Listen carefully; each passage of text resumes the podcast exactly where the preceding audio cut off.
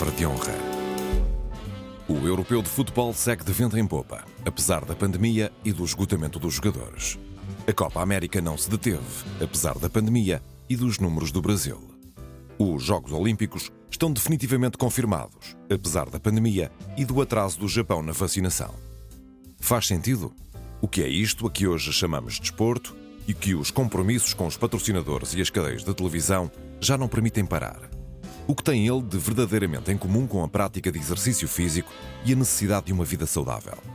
E o que resta nele, afinal, dos ideais de Pierre de Coubertin?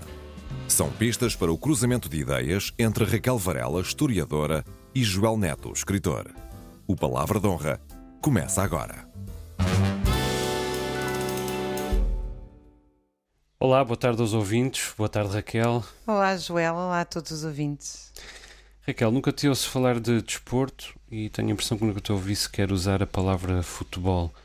Tu gostas de futebol? Mas eu sou, eu, eu sou uma praticante regular de pilates e de caminhada e quando posso montanhismo light, digamos assim, não faço aquele montanhismo arriscado. Uh, eu acho este tema muito fascinante, muito fascinante, sobretudo do ponto de vista da história e das ciências sociais. Um, eu agora, quando estava uh, a preparar o nosso programa, esta nossa conversa, um, estive a refletir, inclusive com colegas que são especializados no assunto, sobre esta transformação do desporto na era moderna. O desporto é, é uma é uma da mesma forma que o vinho uh, e o pão são uma transubstanciação simbólica de, algo absolutamente necessário, que é a nossa relação com a natureza e que foi tão ritualizada pela Igreja. O desporto é uma transubstanciação, é uma transformação daquilo que é a nossa relação com a natureza. A caça, a pesca, a guerra. Não sei se lá em casa saberão que o próprio futebol é um jogo com origem Uh, aquilo uh, reproduz uma guerra e uma guerra primitiva, porque é uma guerra com os pés, com o corpo, em que estão dois, uh, dois grupos de guerreiros de um lado e do outro. Um, e isto é assim com grande parte dos desportos, ou seja, o homem fez, o homem com H grande, fez de uma.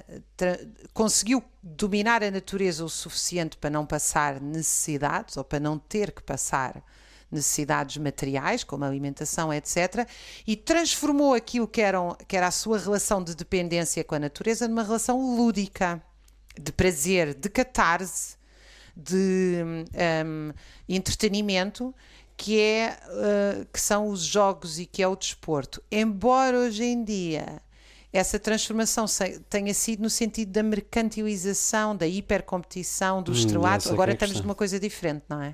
Pois. Bom, esta conversa vem a propósito não só do, do europeu de futebol que está em curso, em que Portugal tem tido novas dificuldades, como aliás é habitual, mas também dos, dos Jogos Olímpicos e até da, da Copa América, que avançaram apesar da pandemia, não é? O europeu e a Copa América já, os Jogos Olímpicos dentro de algumas semanas.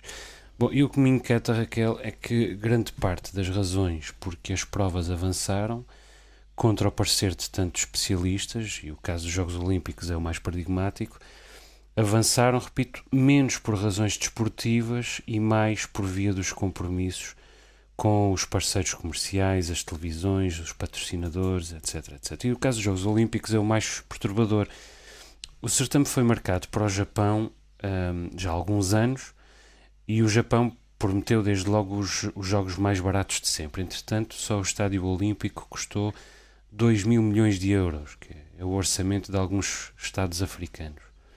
Entretanto, o orçamento evidentemente derrapou e o pior, na verdade, é a relação com a pandemia, porque o Japão começou por resistir bem à Covid-19, só que entretanto atrasou-se dramaticamente na vacinação. Neste momento está com uma vacinação ao nível de, de muitos países em vias de, de desenvolvimento. Uh, cerca de três meses de atraso uh, em relação à Europa e, e a Portugal. Peço, peço desculpa te interromper, mas isso também tem a ver com o facto que o Japão tem um procedimento interno de validação das vacinas mais lento, não é? Segundo o que eu li. É verdade, mas a imunização está, uh, está mais atrasada do, do, ponto de vista clássico. E os epidemiologistas e os infecciologistas japoneses desaconselham energicamente a, relação, a realização da competição. O, o jornal Asahi Shimbun, uh, aliás, patrocinador da prova, faz campanhas diárias pelo cancelamento. As últimas sondagens dizem que 80% dos japoneses não querem a realização da prova neste verão. Todos os dias há manifestações de megafone nas principais cidades japonesas, nomeadamente em Tóquio. E isto da parte do mesmo povo que tinha celebrado tão vigorosamente a atribuição da prova, nomeadamente depois da tragédia e da, da humilhação de Fukushima. E, aliás, o mesmo povo que tinha chorado com tanta tristeza o adiamento em 2020 para 2021, já por causa da pandemia. No entanto, a prova avança mesmo. Só que não avança por razões desportivas, nem por razões turísticas, nem sequer razões de prestígio. Os atletas vão estar em bolhas. Uh, não haverá público estrangeiro nas bancadas. Uh, a prova avança por compromissos com os parceiros comerciais. E o problema é que, segundo os cientistas, os custos a longo prazo podem ser uh, ainda maiores, porque dizem os infecciologistas que, como as coisas estão, é provável que nasça e se desenvolva no Japão uma nova estirpe da Covid-19, uma estirpe que ganharia inevitavelmente o nome dos próprios Jogos Olímpicos e destruiria a reputação dos Jogos e do país. Porque, mesmo com bolhas, estamos a falar de muitas delegações, uh, muitas, uh, milhares de pessoas, entre atletas, uh, dirigentes, pessoal da organização, fornecedores, dignitários e também jornalistas. Só que, e este é que é o problema, o contrato do Japão com o Comitê Olímpico Internacional é tão implacável que o cancelamento da prova, em primeiro lugar, nem sequer poderia ser feito pelo Japão, mas pelo dito Comitê Olímpico Internacional. Se o Japão impedisse a realização no seu território, tornava-se juridicamente responsável por perdas de milhares de milhões de euros em direitos de televisão, publicidade, marketing, enfim. E a economia do país, que tem tremido imenso nos últimos anos, simplesmente iria por, por água abaixo. Portanto, nada a fazer.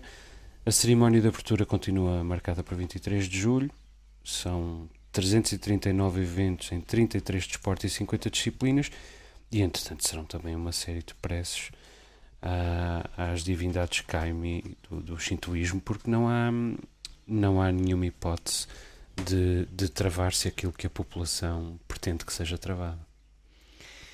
Pois, uh, quer dizer, eu, eu uh, não, não mudei muito de, opinião em relação à forma como se combate a pandemia e, portanto, não vejo não vejo eh, problema em realizar os jogos, desde que com os devidos cuidados. Eu recordo que, por exemplo, as, as, as variantes que surgiram até agora e que têm gerado eh, grande pânico mediático eh, têm tido, pelo contrário, um comportamento, como aliás é expectável em muitos vírus, de serem mais contagiosas e menos agressivas, uh, que é esse o padrão dos vírus em relação ao seu hospedeiro. Portanto, maior adaptação ao hospedeiro é aquilo que tem sido referido pelos virologistas, embora de facto nas gordas dos jornais uh, se leia sempre o contrário. De todos os meses vem uma variante e a situação seria pior. Ainda ontem eu, por exemplo, estava a ler uma notícia no DN em que a gorda destacada era a mais doentes internados jovens e quando se ia a notícia toda, quase no fim, eh, via-se a responsável de Santa Maria dizer: Mas felizmente agora temos muito poucas mortes. E, portanto, mas nota que eu citei infecciologistas, virologistas, epidemiologistas. Não, pois, não mas o problema é que nós continuamos sem um consenso em relação a isto. Na Dinamarca já retiraram as máscaras dos supermercados. Na Suécia, como sabes, nunca se usaram e, e já estão autorizados eventos. Uh, e, portanto, eu não, não tenho eh, continua a achar que esta suspensão da vida das pessoas não pode ser pedida uh, sem custos absolutamente brutais uh, do ponto de vista social, do ponto de vista psicológico, etc. E, portanto, eu não me inclinaria a contestar a realização dos jogos por essa via. Acho que é interessante pensar, sim, naquilo que é a pressão mercantil no desporto, e essa uhum. aparece nos Jogos Olímpicos, como aparece em todas as circunstâncias uh, nas últimas décadas. Quando se fala de desporto, não se fala. Fala-se muito menos de cooperação, de lazer, de alegria, do que de estrelato, competição, sou super-homens, não é? Hum.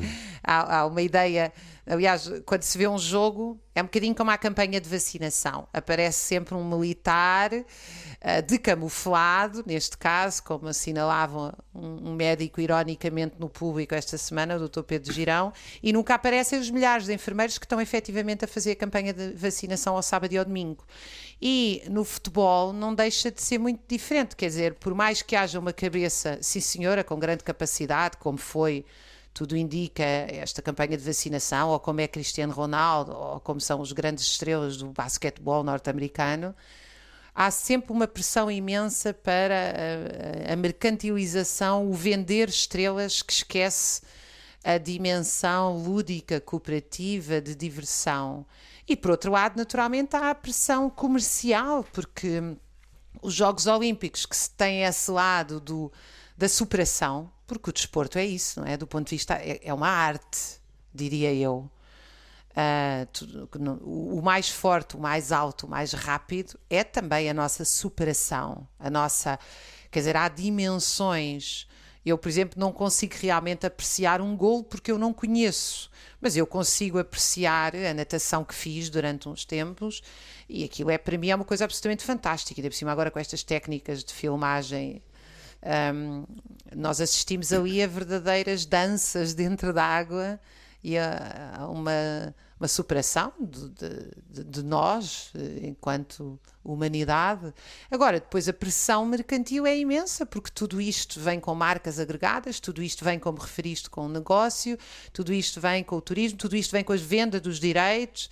Portanto, é uma, uma mercantilização gigantesca, que inclusive é. pode, de facto, ter riscos de saúde pública. Eu não estou convencida deles face àquilo que tem sido a evolução da pandemia, que infelizmente, quanto a mim, o que tem mostrado é que, faça-se o que se fizer, teve uma progressão que só dependeu, sobretudo, foi dos serviços, da robustez dos serviços de saúde e menos das medidas e da, e da vacinação, naturalmente, tudo indica, embora, claro, eu não posso afirmar. Agora, eventualmente pode ter isso, e se tiver, é grave, não é? se, hum. se o dinheiro se sobrepuser à saúde pública, é grave. A questão é essa, que o, o caso do Japão é, é paradigmático porque o povo não quer. Uh, e o próprio Estado japonês dá uh, frequentemente sinais de que não quer, de que preferia uh, adiar novamente a competição. E vai ser uma competição truncadíssima, não? Quer dizer, para os atletas vai ser uma chatice. Desde logo porque não vai haver as festas na aldeia olímpica, que são sempre algumas das, alguns dos elementos mais desejados pelos atletas. E para o público vai onde ser. Onde tantos também... casamentos se fazem. Exatamente, onde se fazem tantos casamentos. também divórcios. Também divórcios. uh, e para nós, público, também vai ser, vai ser uma, uma chatice. Isto, é, aliás, acontece numa competição que está malfadada desde o início. Primeiro, porque houve uma série de denúncias de subornos por parte do Comitê Olímpico Japonês para ter os Jogos. A investigação está, está em curso. Depois, o ex-primeiro-ministro Yoshiro Mori que era o responsável pela organização da, da competição, saiu da organização por comentários sexistas, foi substituído por uma mulher que, por outro lado, teve o azar de apanhar a pior fase da, da competição e está a ficar com o ónus de ter de aplicar este modelo até ao fim. Mas enfim, era para ser uma, uma festa da celebração da vitória da humanidade sobre o vírus. Isso já não vai ser, porque a humanidade ainda não venceu o vírus. O mote da competição é Unidos pela Emoção e na verdade não será a emoção uh, a unir uh, ninguém naquele certame, e a seguir ainda há os Paralímpicos, e portanto tudo isto é um caldo de vantagens, desvantagens, uh, exasperações e desejos difícil de terminar. Agora, interessante está a jogar-se o europeu de futebol, não? É? numa série de cidades e de países, com, com inúmeras viagens pelo meio e sem problemas, para já, pelo menos aparentemente, embora ainda estejamos uh, no início. Mas basta ver as tropelias uh, em volta das garrafas de Coca-Cola, uh, iniciadas com, com, o Cristiano Ronaldo no fim do jogo com a, no Portugal-Hungria, para perceber qual é a primeira natureza desta prova, das grandes provas e do desporto de altíssima competição.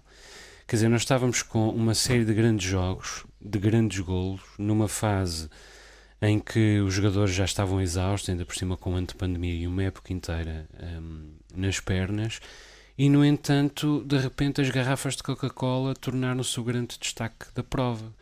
Jogadores uh, afastando e, e, bebendo garrafas de Coca-Cola, treinadores bebendo garrafas de Coca-Cola, outros jogadores oferecendo para patrocínios à marca, às marcas, à Coca-Cola e e à Heineken, de que uh, também houve uma garrafa afastada pelo francês Pogba.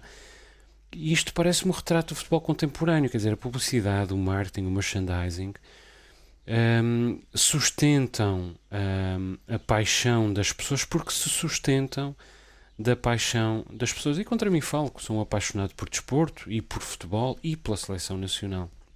Mas a verdade é que sempre que ligo a televisão para ver mais um jogo, um, sou acometido dessa sensação e às vezes detenho-me na, na história da Holanda, ou melhor, na história dos Países Baixos. Eu confesso que não me apercebi em 2020 da campanha da, da Holanda uh, pelo abandono desse nome, Holanda. Uh, entretanto, comecei a ouvir por todo o lado o nome, os Países Baixos isto, os Países Baixos aquilo. Pensei que era mais uma polícia dos jornalistas, e mais uma vez contra mim falo que sou jornalista, fui jornalista há tantos anos, mas afinal tinham sido as próprias autoridades a pedi-lo, ou seja, o, o governo, o turismo e várias empresas holandesas chegaram à conclusão de que o país estava a perder prestígio internacional e atribuíram-no à má fama de, em resultado das drogas livres ou do Red Light District, conotados com Amsterdão no limite do território do país a que se chama realmente Holanda. E, portanto, todo o país agora se auto-intitula internacionalmente Países Baixos, que é o nome que antigamente se dava à, à zona norte e leste do território. E isto é um rebranding.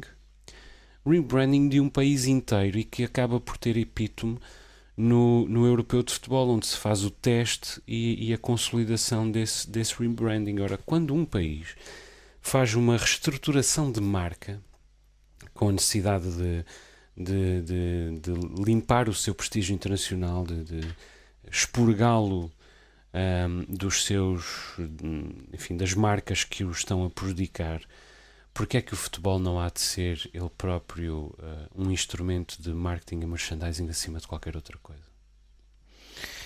E não, é, não acho que seja só no futebol. Eu ah, acho que esta dimensão não. da mercantilização no desporto, se tu uhum. pensares, mesmo a educação física, eu ontem estive com o professor Carlos Neto, que é uma das principais, aliás, o livro dele, Libertem as Crianças, é maravilhoso. Uh, e todo o desporto escolar, tirando obviamente projetos muito uh, um epifenómeno, quer dizer, grande parte do desporto escolar é altamente padronizado e dirigido à competição. Uh, tu hoje em dia não, raramente vês um grupo de miúdos a jogar a bola na rua. Primeiro porque as ruas não existem, as crianças não têm direito à rua e estão cheias de carros. Uh, a, a, nossa noção de sustentabilidade é carros verdes, não é espaços verdes. Uh, e, portanto, as crianças efetivamente foi-lhes retirado o direito a brincar, a jogar, a socializar em grupo.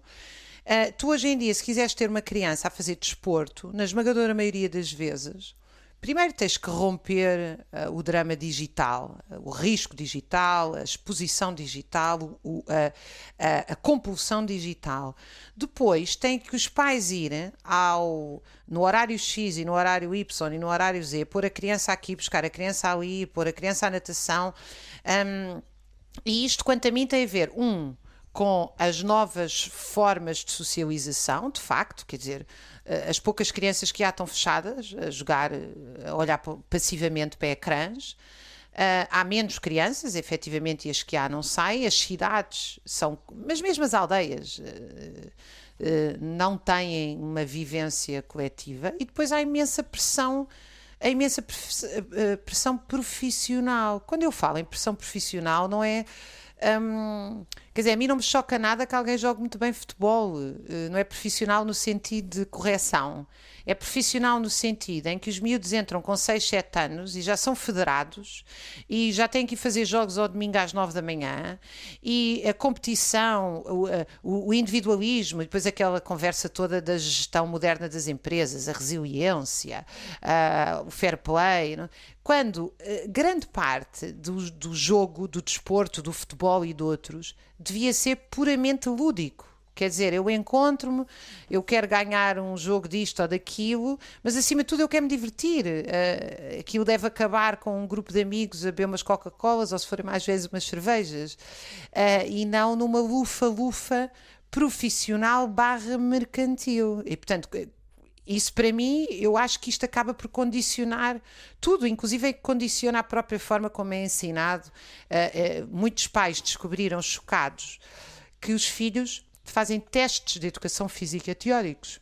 Hum. Uh, isto é uma coisa completamente uh, disparatada. Ainda o professor Carlos Neto dizia isso e eu concordo uh, completamente com ele. Eu acho que se deve distinguir o exercício do desporto. São coisas completamente diferentes. O exercício da saúde. Tu estavas a dizer que fazes pilates e fazes caminhadas, etc. Isso é exercício físico. Isso não é desporto. Uh, não sei se isso te decepciona, mas isso é o lado, é o lado bom do, do, da atividade física, ou seja, o desporto, o desporto de altíssima competição, desde logo dá tudo menos saúde.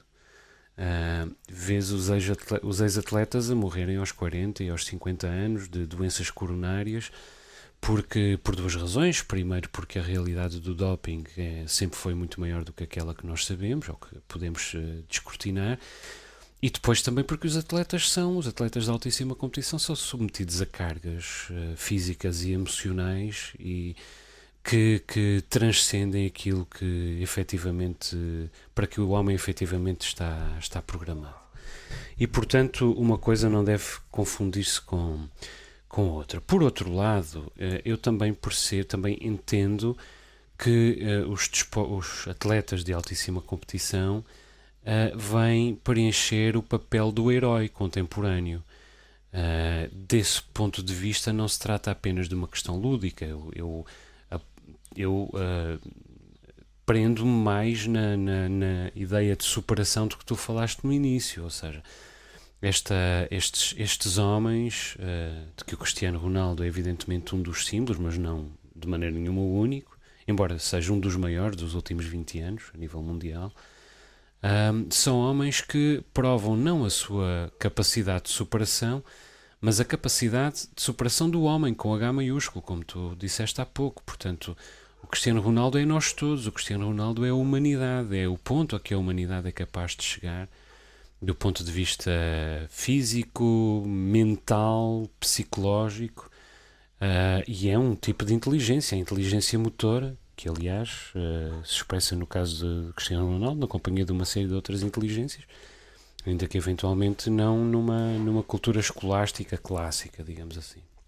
Agora, a maneira como o mercado se apropria desta, desta, deste impulso e das paixões que este impulso gera para ganhar dinheiro é que me choca.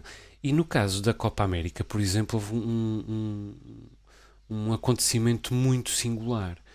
Nós estamos aqui a discutir o modo como os, o mercantilismo forçou os Jogos Olímpicos a irem para a frente. Estamos a, a, focar o modo como o mercantilismo se apropriou do Campeonato da Europa, nomeadamente através da Coca-Cola e da Heineken. No caso da Copa América foi, foi ao contrário. Ou seja, quem ia organizar a Copa América era a Colômbia e a Argentina, que desistiram de organizar a competição a três semanas da prova. E a três semanas da prova, o Commonball, a organização, atribuiu a organização ao Brasil, pior país da América Latina, a seguir ao Peru, do ponto de vista da, da, da gestão da pandemia.